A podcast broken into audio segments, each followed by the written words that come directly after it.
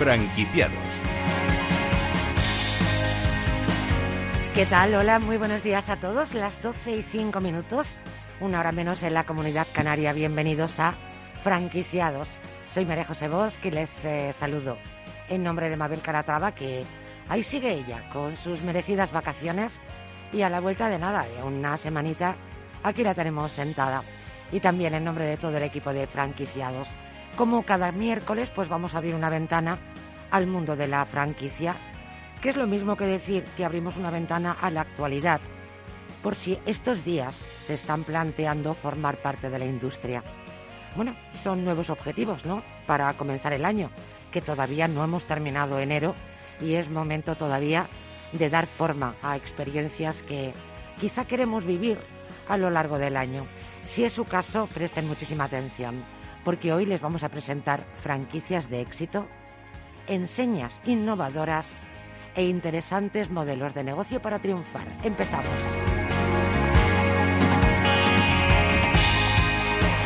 Y vamos a arrancar con información y de la buena. Lo vamos a hacer analizando pues cómo está el sector de la franquicia. Lo vamos a hacer de la mano de Eduardo Tormo y con los datos que arroja el informe Perspectivas Franquicias 2022. A ver, atiendan. Comprar un inmueble, reformarlo y venderlo para obtener una rentabilidad de hasta el 30%. Esa es la propuesta de DH Gestión Patrimonial, una empresa dedicada al patrimonio inmobiliario la verdad es que está revolucionando el sector ofreciendo a particulares la posibilidad de invertir en un inmueble, pero ojo, sin el riesgo que conlleva hacerlo por cuenta propia.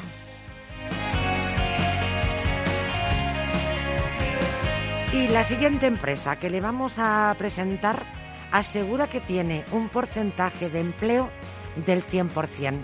Es un centro tecnológico pionero en España que ofrece los programas más demandados en el sector de las nuevas tecnologías.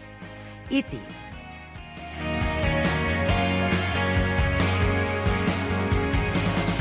Y hoy nuestra empresa de éxito eh, activa los jugos gástricos, la verdad, es Barra de Pinchos, una cadena que mezcla el concepto de la cervecería de toda la vida con eh, el de restaurante, pues también tradicional.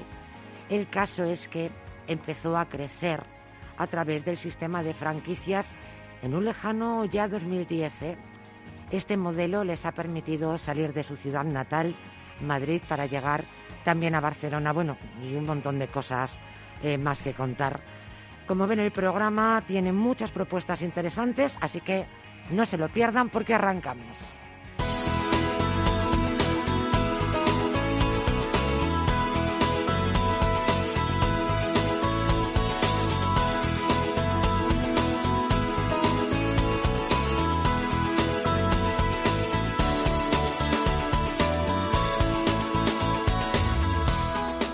Pues arrancamos con, con información tengo frente a mí a Eduardo Tormo, que es el fundador de Tormo Franquicias Consulting y uno de los protagonistas pues, más relevantes en el ámbito de la franquicia.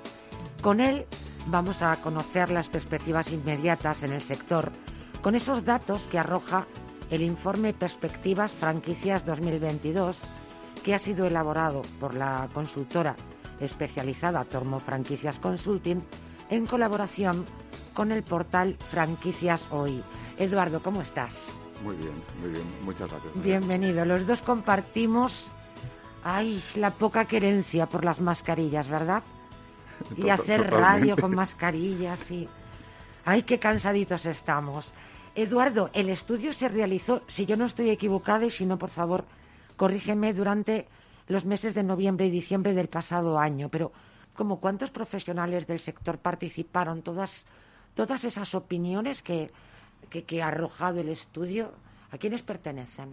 Sí, o sea, digamos ahí cerca de, o sea, fue finales de noviembre eh, y diciembre, o sea, el estudio se hizo, pues, o sea, eh, sobre todo es un estudio caliente, digo caliente. Pero calentito, calentito. Es. Recién salido del horno. recién salido del horno. Me queman las manos, mira. lo, lo, que coge es no lo que pudiera ser, no, no coge, o sea, digamos que, coge las opiniones de lo que es. Eh, o sea, han participado en el mismo cerca de 200 eh, fundadores y directivos de empresas franquiciadoras. Es decir, de las personas que saben perfectamente de qué va la cosa. Vamos. los que están, que cocinan el bacalao. en, primera línea. Yo digo, o bien han sido fundadores o bien han sido directivos, tanto de director de franquicia o director de expansión, los que han participado.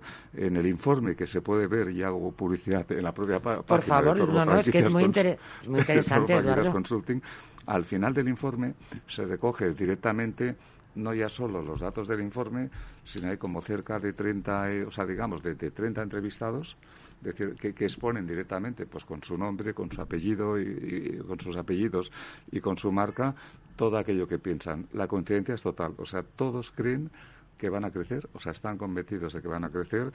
Y además hay un dato importante que es la primera vez que surge en un informe de este tipo, es que creo que es el 92%, si no me equivoco, de las empresas encuestadas eh, van a contratar personal. O sea, no te equivocas en ese 92% porque yo también lo estuve echando un vistazo y la verdad es que se me quedó prendado del, alma. Digo, ya, ya, ya es hora de, dar buenas noticias, ya, ya es hora de remar a favor, ¿no? ya es hora de, luchar contra este pesimismo tan, tan, tan espantoso y también de ser valientes. Oye, que más de un 90% de empresarios digan voy a crecer y voy a crecer en personal. Y, además, y, convencidos totalmente. es fundamental para el país. Nosotros, y yo por mi parte, yo por mi parte, cuando arrancamos el informe, tenía miedo de, qué es lo que podía pasar. Entonces digo, no tenía muy claro cuál iba a ser el resultado del informe. Entonces, eh, eh, a medida que íbamos avanzando y que iban llegando estos datos, nos llevamos la sorpresa decir, de, bueno, pues de, que, o sea, el positivo, sobre todo yo, más allá de los datos, fíjate, María José, me fijaría en el positivismo, o sea, el es, es, que es lo que he querido subrayar.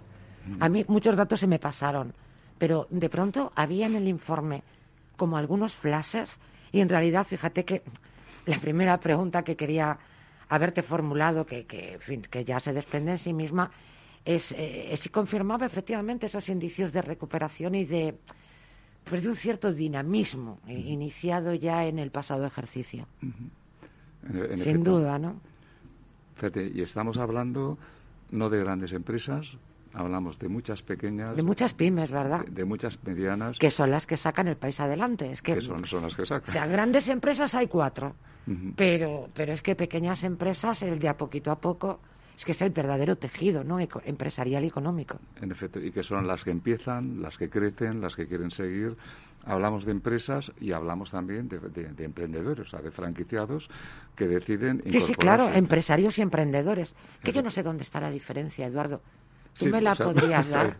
a ver si me voy del programa aprendiendo algo. No, el que quiere crecer porque tiene una empresa, porque ya la, porque, porque la crea, tiene una marca, en definitiva es lo que llamamos el franquiciador, o sea, el que quiere crecer a través de la incorporación de franquicia y el emprendedor que se incorpora, o emprendedor o inversor, que se incorpora en estas marcas. Entonces, al final nosotros hay una frase que decimos, sin emprendedores no hay franquicias. O sea, al final unas franquicias viven de emprendedores y de emprendedores de calidad. Entonces, eh, al final es ese binomio. O sea, digamos, eh, por un lado está el empresario que quiere crecer, pero al mismo tiempo hay emprendedores e inversores que se quieren incorporar en las franquicias y ese conjunto es lo que está creciendo. Nos, eh, nos subraya Eduardo Tormo y creo que además es fundamental ¿no? este tipo de mensajes a través de un medio de comunicación, ¿no? como es la radio, como, como es Capital Radio, que efectivamente se confirman esos indicios de recuperación, de, pues de dinamismo ya iniciados en el anterior ejercicio. Sí que es cierto que eh, pues todas estas personas, eh, gracias a las que se ha podido elaborar este informe al que hacemos referencia, Perspectivas Franquicias 2022, también ha hablado pues de dificultades, ¿no? Me gustaría que nos contaras cuáles son las principales dificultades que han subrayado los participantes en el mm. informe, ¿no? Porque por equilibrar la balanza hay una parte de optimismo, pero oye, también de realismo, ¿no? Los pies en la tierra y, la cabeza en las estrellas. Sí, yo dificultades diría todavía, todavía lo, lo, que queda, o sea, no, no, lo que queda, sino las incertidumbres que puedan venir derivadas de la pandemia. La evolución de la pandemia, ¿no? En efecto, o sea, eh, todo el mundo la asume, O sea, todo el mundo la tiene interiorizada, la tiene asumida. Eh, es más, dentro del informe pues hay bastantes conceptos de restauración que la tienen plenamente asumida, o sea, con las restricciones que tiene, bien sea la, la restauración o el ámbito de gimnasios o de estética, que son eh, sectores que han sufrido todas las restricciones, pero la tienen interiorizada, eh, son optimistas, o sea, son positivos. Lo único que, bueno, pues quedan incertidumbres de qué puede pasar o de qué puede pasar el mercado en un momento u otro. Y luego, otros aspectos es el tema de financiación sí, iba a preguntarte efectivamente sobre las preocupaciones ¿no? de, este colectivo, cuáles, cuáles son las más acuciantes para ellos. Pero es algo recurrente, no es no es algo puntual de ahora, sino es recurrente, o sea, el tema de la financiación, que es, eh, yo diría, es inestable. O sea, hay momentos que hay financiación. O sea, al final la franquicia hay que entender que es un sistema eh, que vive de que haya una cierta financiación. O sea, si yo soy emprendedor y voy a montar cualquier negocio, de cajón. necesito financiación. De cajón. Correcto. Si la hay, puedo montar los negocios y evoluciono, y si no la hay, todo esto, o sea, evidentemente sufre. Entonces, eh, vamos a ciclos. Hay momentos que hay financiación y hay momentos que no la hay. Sí, pero, eh, y es importante, como, como nos comentaba Eduardo Tormo, que efectivamente no tiene nada que ver con la emergencia sanitaria, sino que es un asunto recurrente. ¿Y, y a qué se debe? ¿Por qué? En un sector tan claro como este, estamos hablando como una suerte de montaña rusa, de ahora arriba, ahora abajo. Sí, realmente la financiación, o sea, ¿eh? la, harina del pastel. Yo creo que hay momentos, digo, creo, digo creo. sí, porque uno ya, no está seguro de nada. Que las entidades financieras dicen, vamos a, eh, tenemos disponible, tenemos líquido, lo empleamos hay momentos que dicen, pues se asustan, dicen, pues ahora mismo. Me pues, retraigo. las bolsas con el tema de Ucrania, pues están bajando, todos los índices están bajando. Dicen, bueno, pues eh, ante cualquier imprevisto, sea el que sea, restringimos el acceso al crédito. O empiezan a pedir toda una serie de, pues, de avales, de, en fin, o sea, de, garantías más allá de lo que sería conveniente, que eso limita o simplemente los trámites, lo que en ocasiones el trámite de conseguir financiación tarda una o dos semanas, de golpe de repente tardamos pues dos, tres, cuatro meses. ¿Y por qué? En la misma entidad, ¿eh? Digo, porque nosotros lo estamos viendo y sufriendo eh, con candidatos que les llevamos toda la gestión de financiación y, bueno, pues, o sea, el mismo perfil de candidato, con las mismas garantías, con todo el modelo de negocio, en dos semanas. Va a fluctuar Y después nos vamos a tres meses con otro distrito. Eh, no sabemos por qué, no sabemos por qué, pero hay esos vaivenes. Entonces, pero es algo recurrente, ha venido pasando siempre, en mayor o menor medida. Bueno, está aquí, está aquí, o sea, vuelve a estar otra vez presente. Y luego volvemos, eh, porque había habido un momento en el tema de ubicaciones que se habían facilitado, o sea, digamos, en el momento, en pleno auge de la pandemia, incluso se habían abaratado, y volvemos a tener dificultad de ubicaciones y dificultad de coste en las ubicaciones. Yo diría que son eh, los principales hándicaps que hay, eh, incertidumbres de la pandemia, que, está aquí, o sea, decir, está aquí presente, y luego el tema de financiación o el tema de ubicaciones, que son recurrentes y, no es nada nuevo, simplemente vuelve a estar. En este, en este informe, efectivamente, pues figuran esos retos, esos desafíos que Eduardo Tormo pues ha dejado probablemente el de mayor calado, ¿no? que es el de la financiación sin embargo, hay otros, hay otros aspectos que podrías destacar que, que también signifiquen pues esa necesidad de, afrontar eh, otros desafíos, otros retos de las empresas, de las empresas eh, franquiciadoras en este nuevo 2022. Sí, o sea, los retos que tienen ahora mismo yo diría retos eh, o desafíos. Como quieras llamarlo, que la semántica es una fuente de conflictos, Eduardo. uno, uno de ellos, prácticamente, pues se evidencia, eh, pues eh, todas las empresas franquiciadas van a crecer, o sea, quieren crecer, y bueno, uno de los retos es encontrar las personas adecuadas, porque van, o sea, digamos, van a contratar personas. Entonces, dentro de ese contratar personas... Más del 90% ha manifestado este deseo, esta opinión y... Y esas personas las este van a contratar principalmente eh, tanto en, franquicia, o sea, en lo que es eh, la parte de expansión, franquicia o marketing, como en tecnología. Eh, que, la parte de tecnología es uno de los retos, o sea, no, de los retos, una de las tareas que viene, o sea, en estos momentos el desarrollo tecnológico por parte de muchas empresas no es un futurible, es un hecho, es un hecho, ya están en ello en mayor o menor medida eh, y lógicamente pues bueno hay una parte que es la incorporación de personal que, que dé soporte a, toda esa parte tecnológica. Entonces, bueno, pues es uno de los desafíos que tiene, pues es toda esa parte tecnológica de las redes incrementarla, aumentarla, ser cada vez más eficientes, cada vez mejores, eh, cada vez más productivos. Y, lógicamente, en cuanto a personal, pues encontrar las personas adecuadas dentro de lo que son las estructuras de franquicia y que, tampoco hace falta que sean personas expertas en franquicia. O sea, hace falta que sean personas expertas. Pueden venir, desde luego, de otros sectores y con otras experiencias que al final todo suma. En efecto. O sea, yo, yo casi diría, a veces la franquicia la o sea, le, aportamos un extra. La, franquicia no es más que una forma de entender eh, eh, la, forma de hacer negocios, de entender el crecimiento empresarial y tiene una serie de aspectos que hay que conocer, pero que se aprenden rápido, se conocen rápido. Lo demás es gestión empresarial, es crecimiento empresarial y es gestión de una empresa, porque al final son empresas. Se necesitan muchos perfiles eh, y ámbitos profesionales, lógicamente, ¿no? Para llevar a buen puerto un negocio como es una, una franquicia. Eduardo, siguiendo con este informe Perspectivas Franquicias 2022, ¿qué lugar, en grosso modo, ocupa el medio ambiente y la responsabilidad social entre las preocupaciones de los profesionales del sector? Pues, eh, Dos aspectos que son fundamentales en estos cada Vez más, cada vez más a ver, eh, si me lo preguntas directamente y que podamos y que pueda decirte, hay una evidencia palpable, te diría, todavía no es suficiente. Pero hay una tendencia. Eh, hay una tendencia. O sea, sí hay algunas empresas que, que, tienen programas eh, perfectamente desarrollados, hablamos sobre todo de grandes empresas en, el ámbito de la franquicia, pero lo que hay es una, en estos momentos, una sensibilidad, una sensibilidad, sensibilización creciente tanto por lo que es la responsabilidad social corporativa, todo el tema de sostenibilidad, de medio ambiente, y cada vez hay una mayor tendencia a involucrarse o de alguna forma pues o a ser sostenible o, a involucrarse en proyectos de responsabilidad social. Eh, eso es algo eh, que las, em, además en el informe ha salido que las empresas son sensibles a ello ha mostrado de, alguna forma eh, esa tendencia de ir hacia ahí, eh, lo que todavía no hay, eh, así como te puedo decir, en tecnología están invirtiendo, digo sí, están invirtiendo y van a seguir invirtiendo. Si me preguntas, ¿están invirtiendo en sostenibilidad? sí, te lo iba a preguntar, te lo iba a preguntar. Poco, poco. Lógicamente. Poco, pero está, está en sus planes. Yo supongo que lo importante es la tendencia, como en otros aspectos, ¿no? Mm. Del de los negocios. lo, importante, es que sea ascendente. Si está en su punto de mira, eh, aunque no hayan invertido, pero mañana o pasado mañana eso se va a hacer un hecho, va, a ser una realidad. Eso lo vamos a ver, lógicamente, en perspectivas franquicias 2023, 2024, 2025 sin la más mínima duda. ¿no? Ahí sea un hecho, posiblemente. Ahí sea un hecho ya.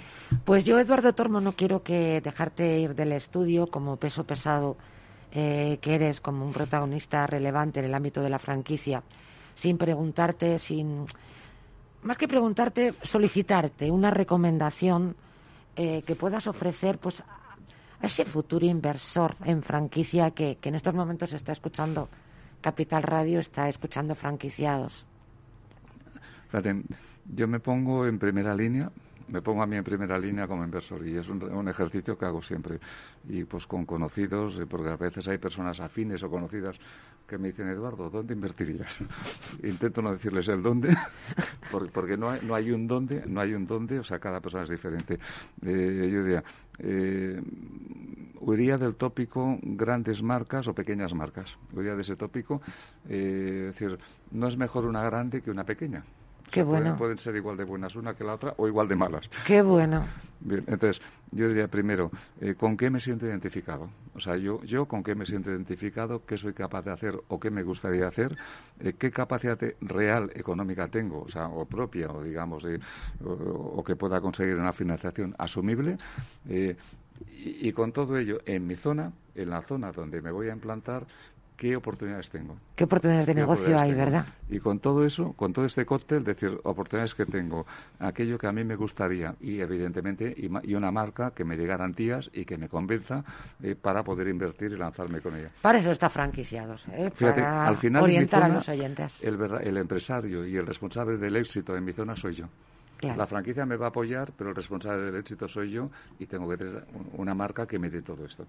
Pues Eduardo Tormo, muchísimas gracias por acompañarnos en Franquiciados en esta bonita mañana de invierno que dentro de nada estamos ya aleteando en primavera, ¿eh? y a ver si ya estamos, la próxima vez que nos veamos, que nos veamos sin mascarilla. Hagamos radio ya sin mascarilla, Dios mío. Muchas gracias, Eduardo. Ha sido un enorme placer tenerte en el estudio. María José, y gracias eh, pues, a, todos los oyentes que Muy buenas tardes. Muchas gracias.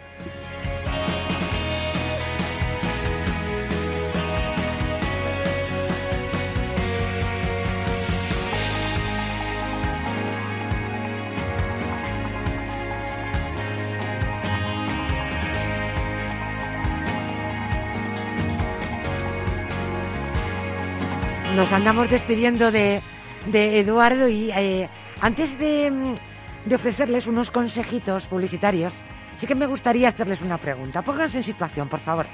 ¿Han visto ustedes recientemente en televisión esos programas de reformas en Estados Unidos? A mí es que me encantan. Un contratista adquiere una vivienda a un precio más bajo porque está en malas condiciones. La reforman y después, ¿qué hacen? Pues la venden más cara. Bueno, Hoy les vamos a presentar una empresa que lleva años haciendo lo mismo pero en España. Se trata de DH Gestión Patrimonial. Ya verán.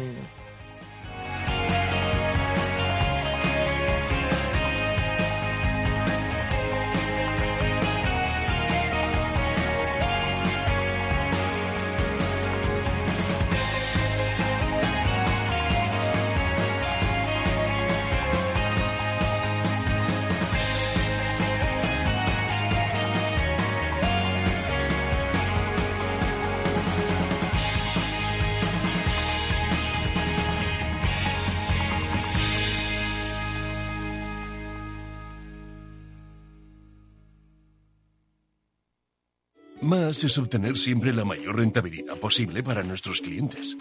Mucho más es combinar esa mayor rentabilidad con un retorno social para mejorar la vida de las personas. En Renta 4 Banco queremos ofrecerte mucho más. Por eso evolucionamos, para que no tengas que elegir. Más rentable, más sostenible. Renta 4 Banco. ¿Quieres más?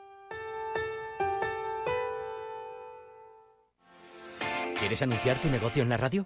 Entra en el clubdelaradio.com. La compra es online, pero no os vamos a negar que nos encanta que nos llaméis. El teléfono, olvídate, no te vas a acordar. Entra en el clubdelaradio.com. Tu audio y tu campaña de una forma sencilla y rápida. Contrata anuncios en radio al mejor precio. Elclubdelaradio.com. Escuchas Capital Radio, Madrid 105.7, la radio de los líderes.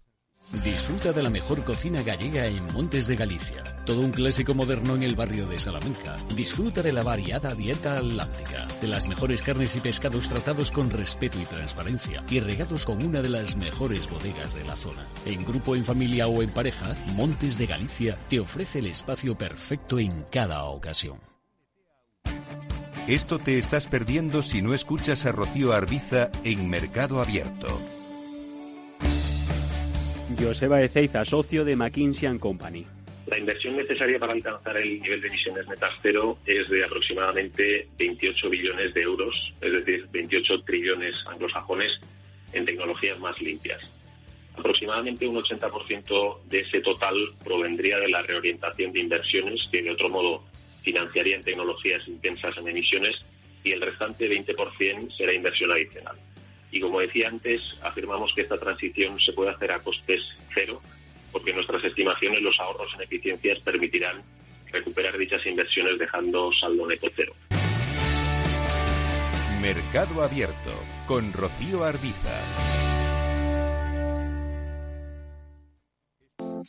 Hornos San Onofre. Somos pasteleros y eso nos gusta. Utilizamos materias primas que nos hacen disfrutar y elaboramos todos nuestros productos de forma artesanal, sin sucedáneos, ni margarinas, ni grasas trans. Sabemos que las cosas buenas son importantes. Con el hashtag buscamos gente dulce. Hornos San Onofre, calle San Onofre 3, teléfono 91 532 9060 y calle Hernani 7, teléfono 91 554 3396. También nos encontrarás en el mercado de San Miguel, 3 www.pasteleriasanonofre.com. Capital Radio.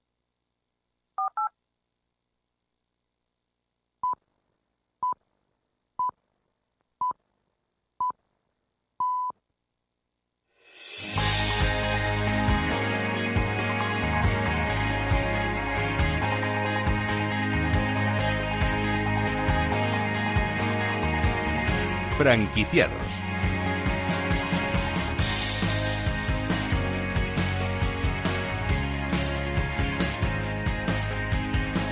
Pues 30 son los minutos que pasan de las 12, una menos en la comunidad canaria. Están escuchado, escuchando franquiciados y sintonizando Capital Radio.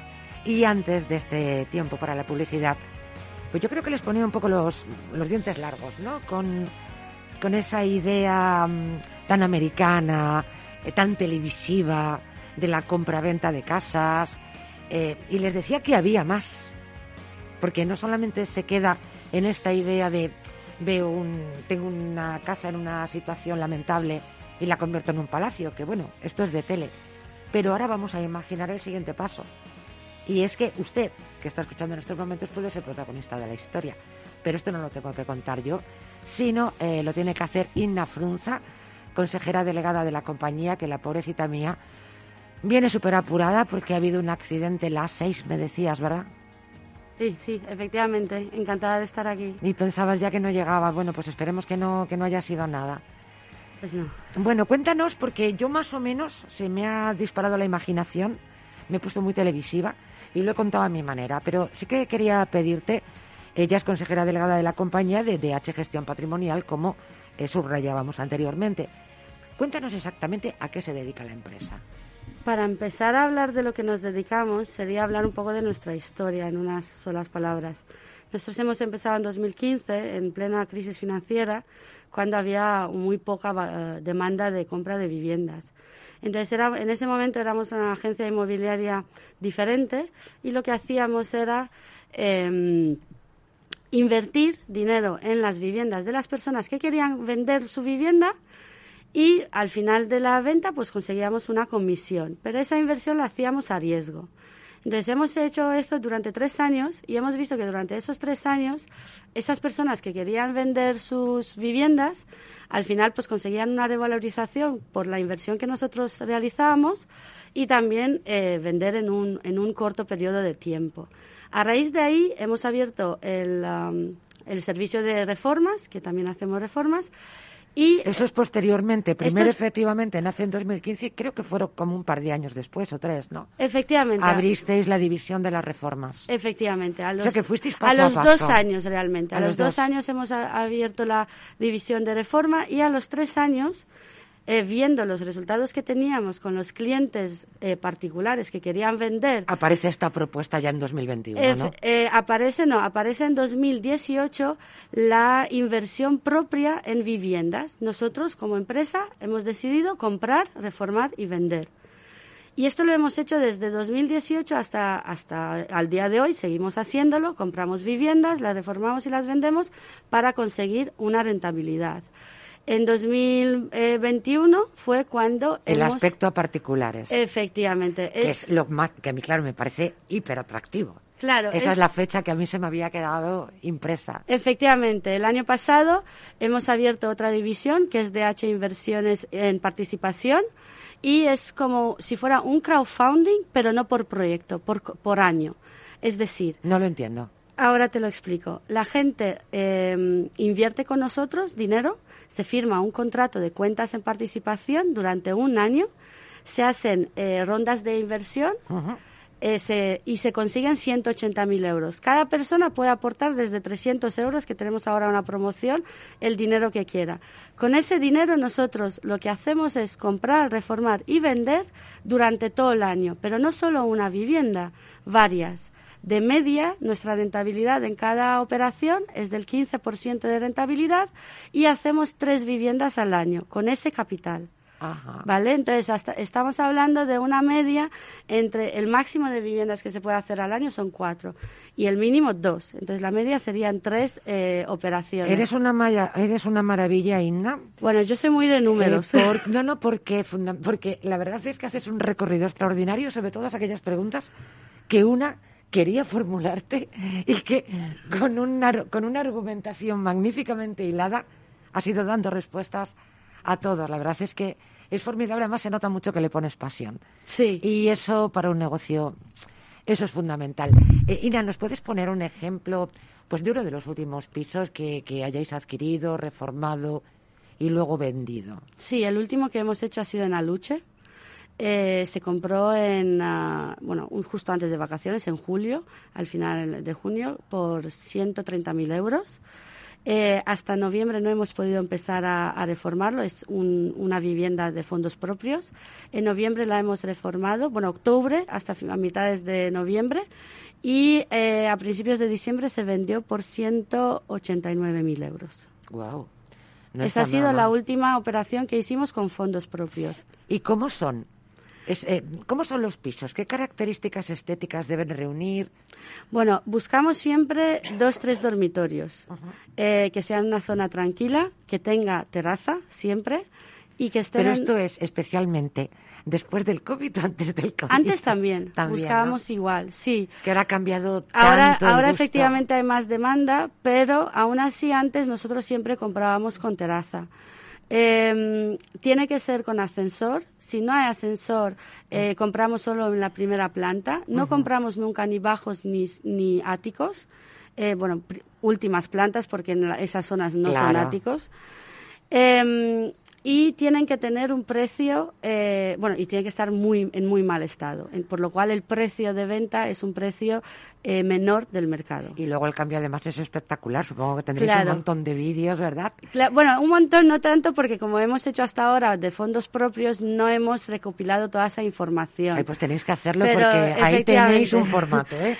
Pero a partir de 2021, cuando ya nos hemos planteado abrir esta oportunidad a cualquier persona eh, eh, física que quiera invertir con nosotros, pues ya estamos guardando todos los vídeos y efectivamente el cambio es brutal. Ina, em, ¿qué ventajas tiene para un inversor invertir, valga la redundancia, con este sistema de cuotas participativas, que creo que se llama así, ¿verdad? Sí, efectivamente. Pues una rentabilidad entre un 15 y un 30% anual, eh, bajo riesgo. Estamos hablando del mercado inmobiliario. La vivienda existe. No, eh, dentro del mercado inmobiliario las fluctuaciones de precios son paulatinamente y nosotros solo trabajamos la vivienda como máximo seis meses, por lo cual durante ese tiempo riesgos de bajadas de precios son muy eh, pequeñas y eh, la transparencia.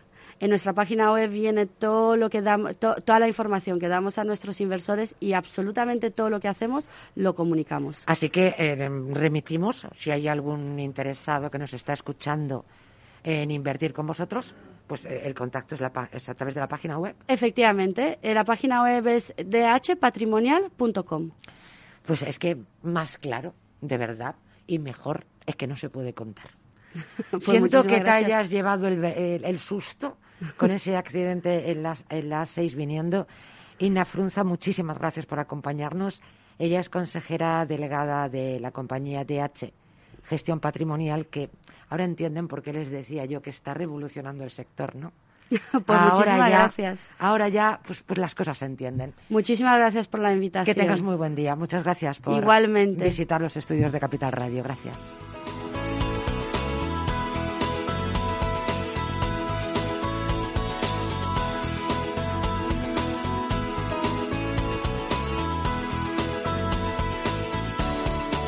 Franquiciados.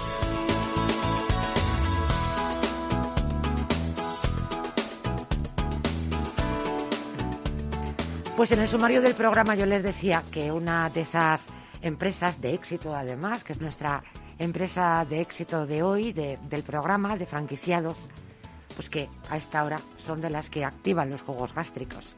Y es que, fíjense el nombre de la empresa, Barra de Pinchos. Ala, ¿quién no se suma en estos momentos? El director de expansión y de marketing se llama Eduardo Sancho y está sentado ya en el estudio con nosotros. ¿Cómo estás? Hola, muy buenas. Y además ¿Qué tal? es un tipo muy sonriente que tiene esta cosa de la alegría de vivir, Sí, que digo yo que será el buen comer. el buen comer, desde luego. Bueno, pues eh, Barra de Pinchos es una cadena que mezcla dos conceptos. El concepto de cervecería, pues de toda la vida de Dios, con el de restaurante tradicional, pues también de siempre. Empezó a crecer a través del sistema de franquicias, pues hombre, a lo tonto, a lo tonto, han pasado 12 años, ¿eh? Porque creo que empezasteis en 2010. Correcto. A 2010. franquiciar, ¿verdad? Bueno, pues este modelo les ha permitido salir de su ciudad natal, Madrid, que son más chulos que un chotis, y llegar también a Barcelona, que son mercados diferentes, pero vamos, que nos gusta el buen comer y el tapeo de manera bárbara.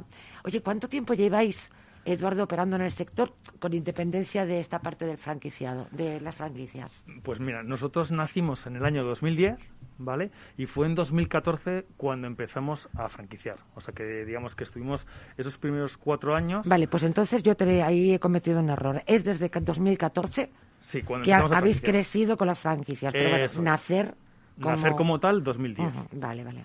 12 añitos, oye. Sí, sí, sí, Tremendo.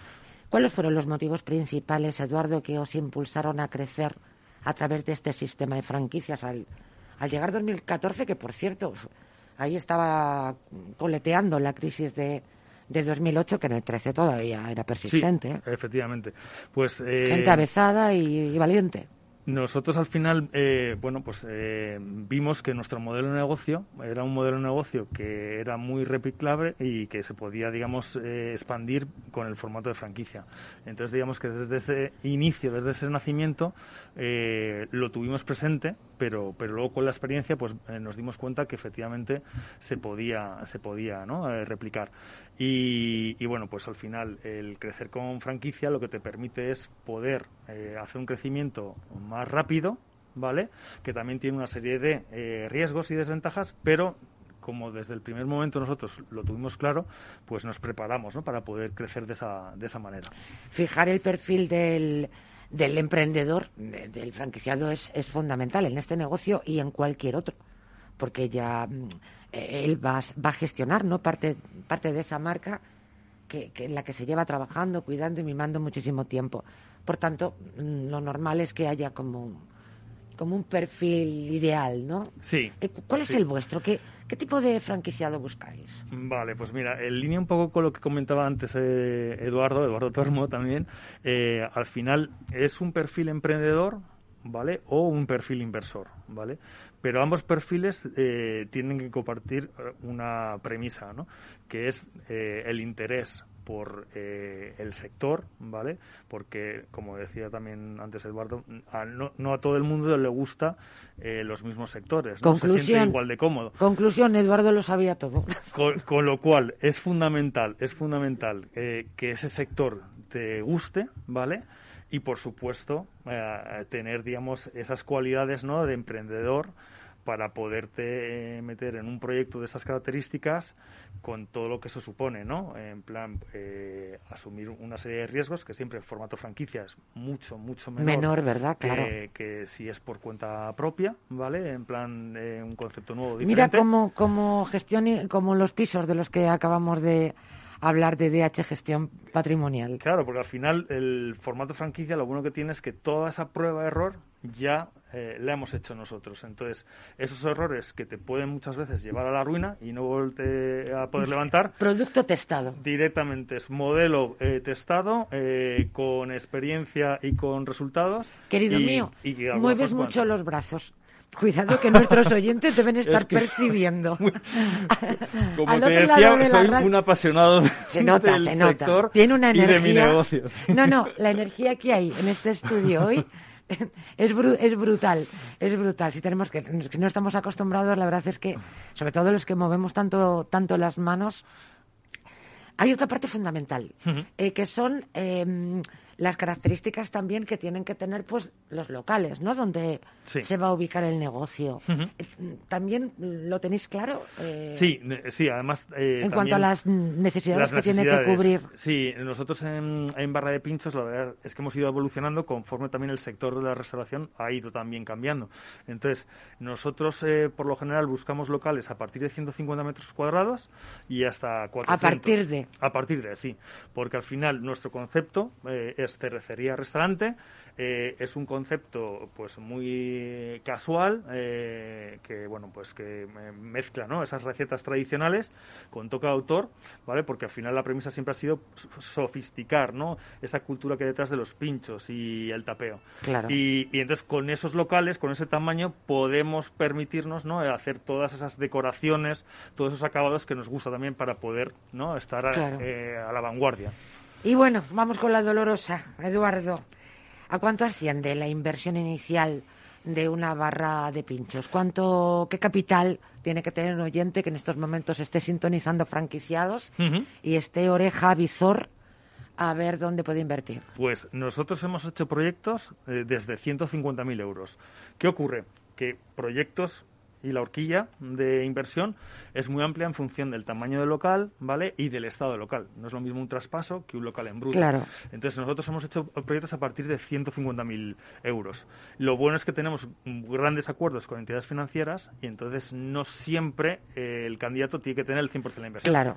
Sino que eh, puede contar con esa ayuda, ¿no? Eh, por parte de los bancos con los que tenemos convenio y al final pues poder tener el 50, el 60 en función un poquito de... Bueno, esta es una ayuda que la verdad es que no es poco, aunque sea como llevarles de la mano, un poco como embajadores. ¿Qué, otras qué otros eh, aspectos facilitáis al franquiciado una vez entra a formar parte de vuestra marca de, de barra de pinchos. Vale, nosotros eh, diferenciamos por la frase, o sea, la fase preliminar, ¿vale? Que es eh, todo el proyecto ya en mano, de, la búsqueda de local, eh, la realización de todo el proyecto de decoración, de las obras, la parte, digamos, de formación previa a apertura, y luego en el momento que abre es todo ese acompañamiento que hacemos desde la central, ¿vale? Para poder hacer el seguimiento adecuado ¿vale? Que eso se mantiene a lo largo de toda la vida del contrato, ¿no? ¿Para qué? Pues para que al final esté siempre alineado con las eh, directrices de la marca y poderle ayudar a que siga eh, el camino que hay que seguir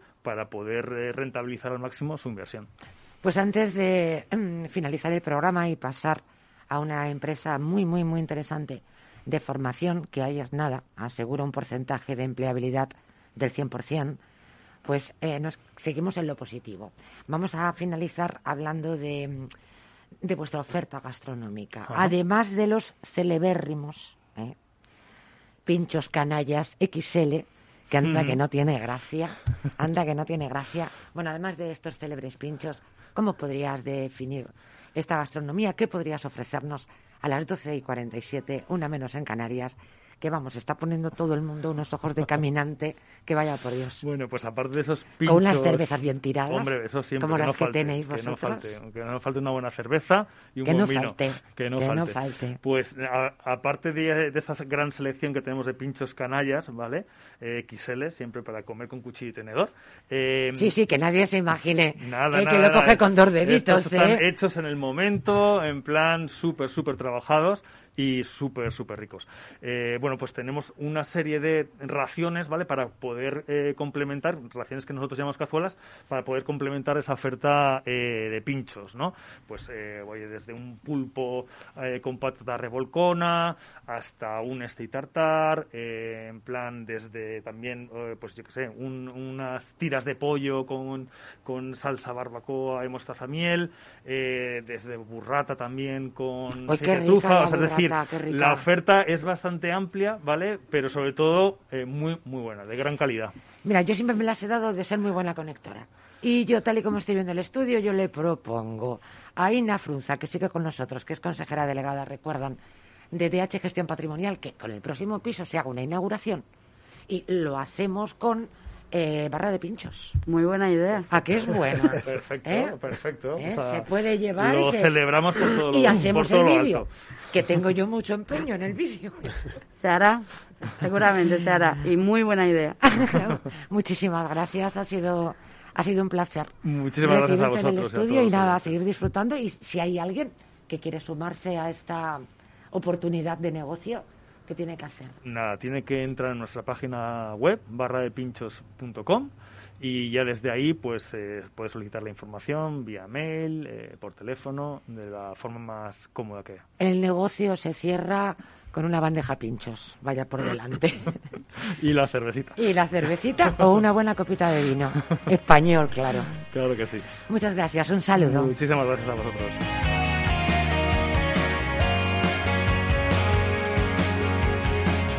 Franquiciados.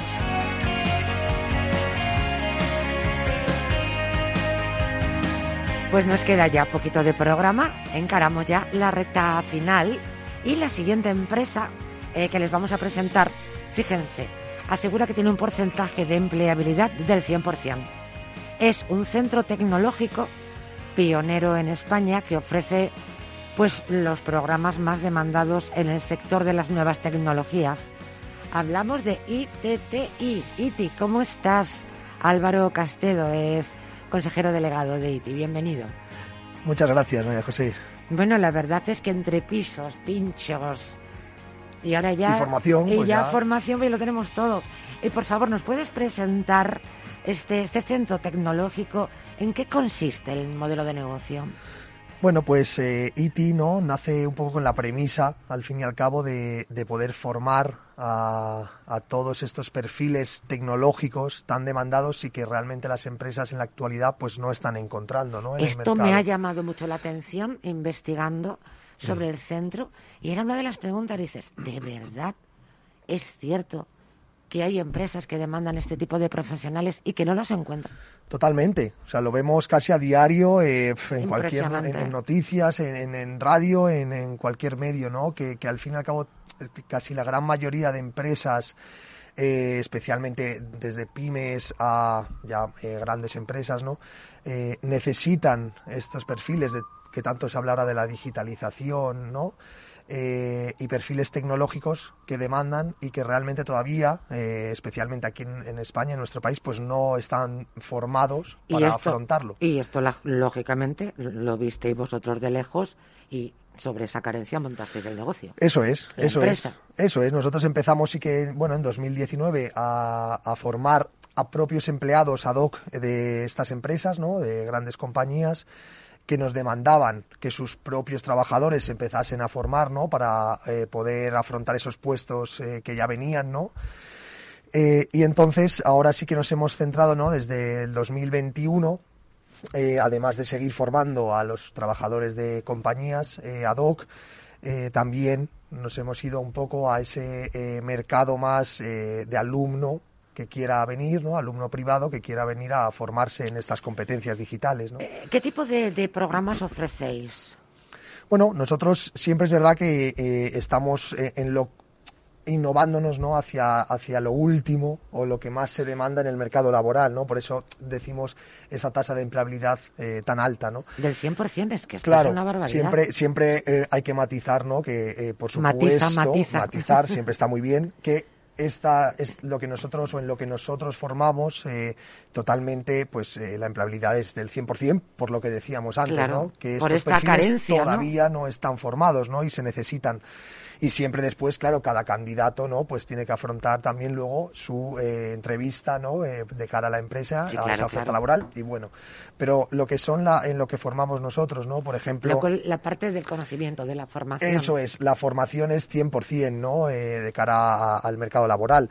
¿Por qué? Pues todo lo que formamos nosotros no dejan de ser competencias como es el cloud computing, ¿no? Arquitectura en la nube, eh, como es la programación en Python, que no deja de ser el lenguaje de programación más demandado, y aún salía el otro día, ¿no? En LinkedIn, como sigue eh, como lenguaje reinando, ¿no? En, en, en, cuanto a desarrollo y demás.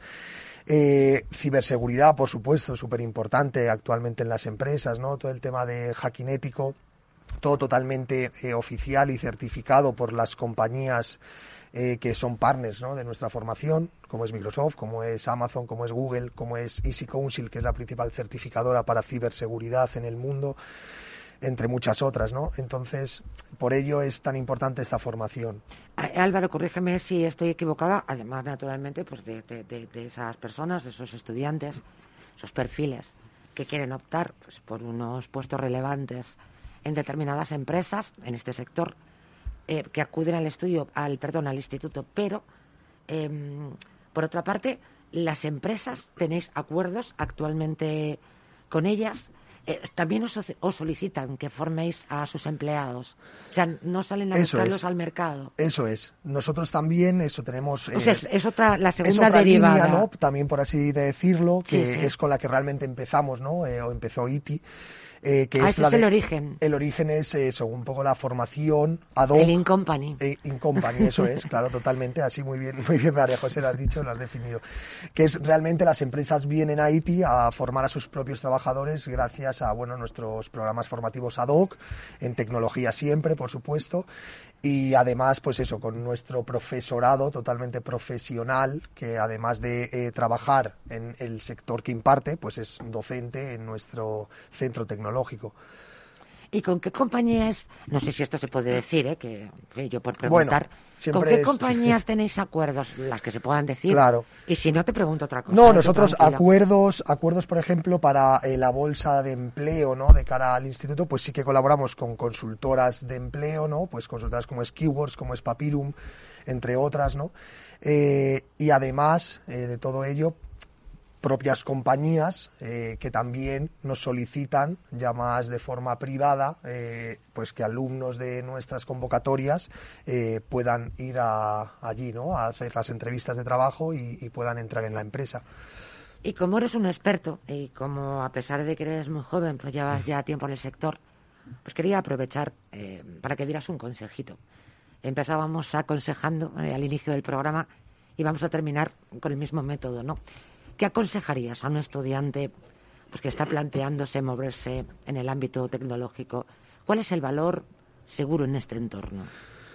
Bueno. Y Miki me dice que tienes menos de un minuto. Nada, nada. Miki es el pues, que manda. Pues muy rápido. Yo el consejo principal siempre que intento dar, ¿no? En, y más en el mundo tecnológico, que es el que, del que estamos hablando, es el tema de la certificación. Certificación me refiero a siempre tener una formación, como impartimos desde ITI, eh, que, que, las propias compañías como es Amazon, como es Google, como es Microsoft, eh, el Python Institute y demás, te certifiquen en que has adquirido esas competencias y habilidades. Álvaro, muchísimas gracias, Álvaro Castedo, por acompañarnos. Nosotros nos vamos porque se nos ha terminado el tiempo. Hasta aquí hemos llegado. Muchísimas gracias por escucharnos, gracias por sintonizar Capital Radio y franquiciados. Hasta la semana que viene.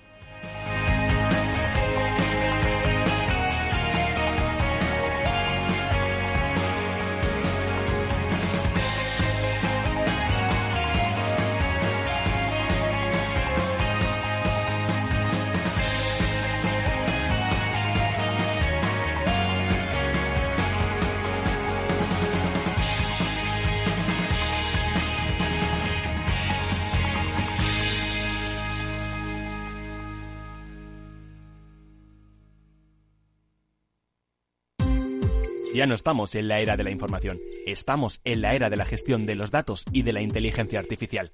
El tratamiento inteligente de estos datos proporciona un valor enorme a las empresas en sus procesos de negocio. En Piper Lab ayudamos a nuestros clientes a tomar decisiones de negocio basadas en datos. Escúchanos todos los lunes en el espacio de Big Data de Capital, la Bolsa y la Vida.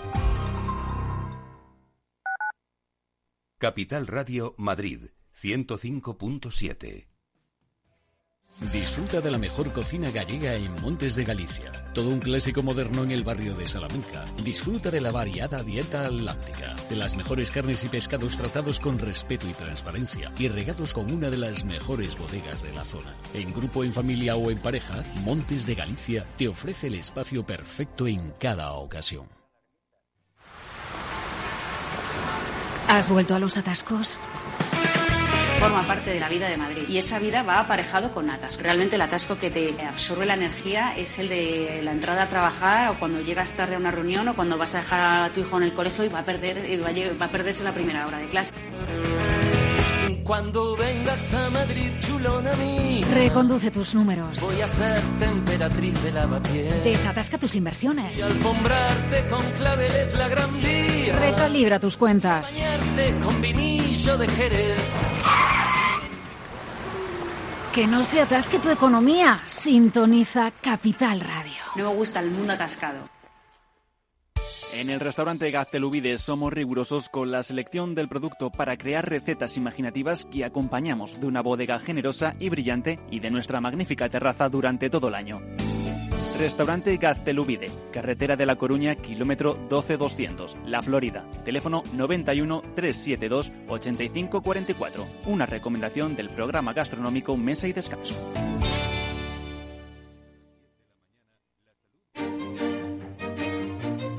Valor Salud. Tiempo de salud. Su actualidad, sus personas, sus empresas. Todos los viernes a las 10 de la mañana en Capital Radio, con Francisco García Cabello.